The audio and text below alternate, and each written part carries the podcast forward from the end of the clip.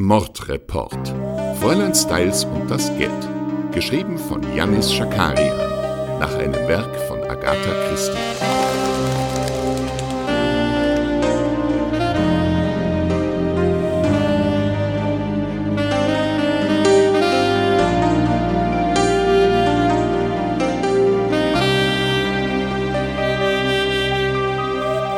Folge 15. Nun habe ich noch eine Frage.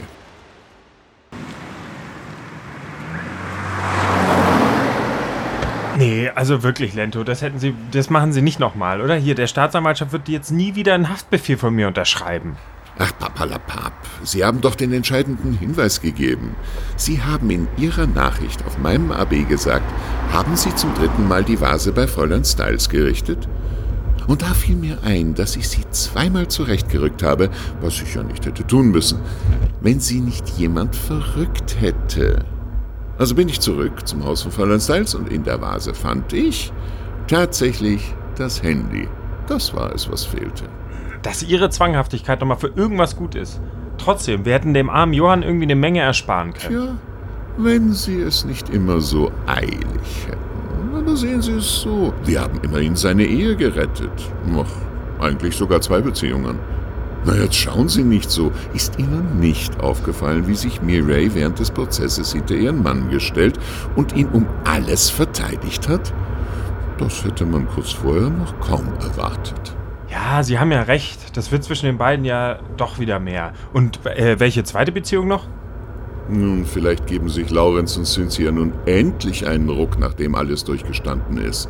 Auch da brauchen Sie nicht so zu schauen. Also manchmal glaube ich, Sie sind auf dem zwischenmenschlichen Auge blind. Lorenz wollte mit Cynthia Mittag essen. Ja, aber dann hat er doch die ganze Zeit versucht, ihr aus dem Weg zu gehen.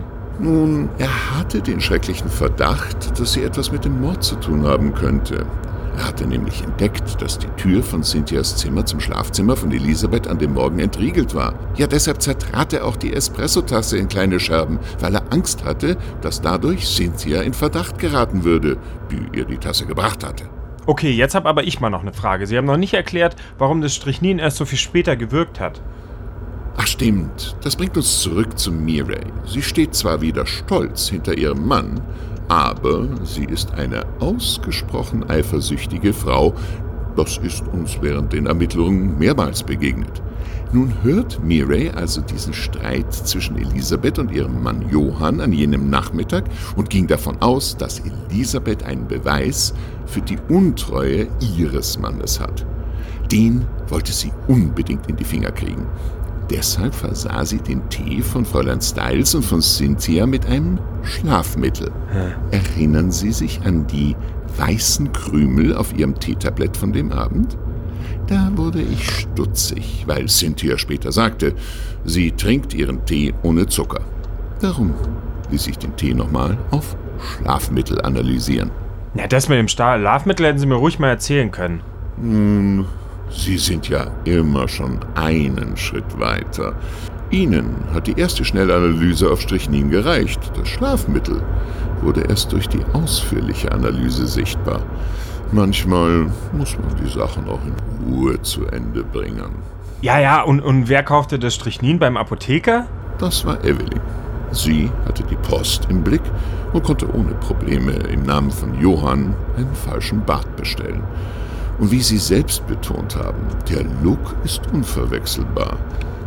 Dann reiste sie einige Tage vor dem Mord öffentlichkeitswirksam ab, um ein Alibi zu haben. Aber warum wollten die zwei dann überhaupt den Verdacht auf Alfons, also auf den wahren Mörder, lenken? Nun, das liegt an einem juristischen Kniff.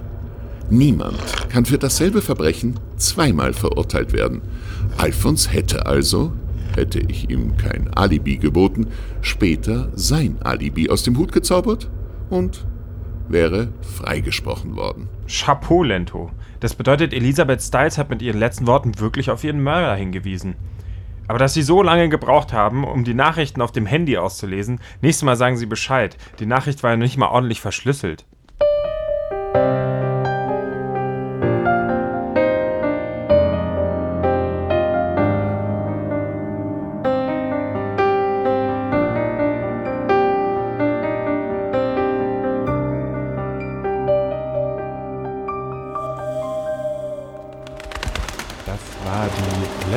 Folge Mordreport und ähm, das Ganze war oder ist eigentlich ein Geschenk für meine Frau Marina. Ähm, ja, ich freue mich, dass ihr trotzdem alle auch zugehört habt. Ich hoffe, es hat euch gefallen. Wenn ja, meldet euch doch gerne. Ähm, ja, und wenn ihr mehr von mir und vielleicht auch von Marina hören wollt, dann schaut doch mal nach dem Podcast Gucken und Trinken.